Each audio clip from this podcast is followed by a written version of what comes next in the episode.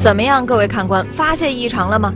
这是前两天发生在西安一家商场的一幕。通过监控，我们可以看到这一男一女啊，其实是同伙。男子掏出一张一百元的钞票递给店员，店员啊刚开始也比较警惕，把百元大钞放进验钞机验明真身后，接下来骗子就该出手了。他们准备把钱放到钱箱里面的时候，他就把钱抢过来，他说：“你们这一杯饮品一百吗？”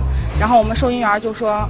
呃，不是一百，是十块钱。然后他就顺手把这一百块钱给了这个男同伙，然后男同伙倒了一个假币给我们的时候，我们收银员再次就没有验。手再快也难逃监控的眼睛啊！您看，女子将钱递到男子手中，男子的双手有一个很隐蔽的抽钱动作，很快就又把一张百元大钞递给了店员。整个过程只有四秒，四秒钟啊！真是老司机，而且他们似乎很钟情饮品店。一个就在后旁边打岔嘛，说哎不要不要了，然后一个就非得买，然后买回去以后，他拿个一百块钱，另另外一个女的说哎我这有零钱，然后把钱收回去，最后一看哎零钱不够，然后又给你换一张，第二次换的就是假的，满满的套路啊！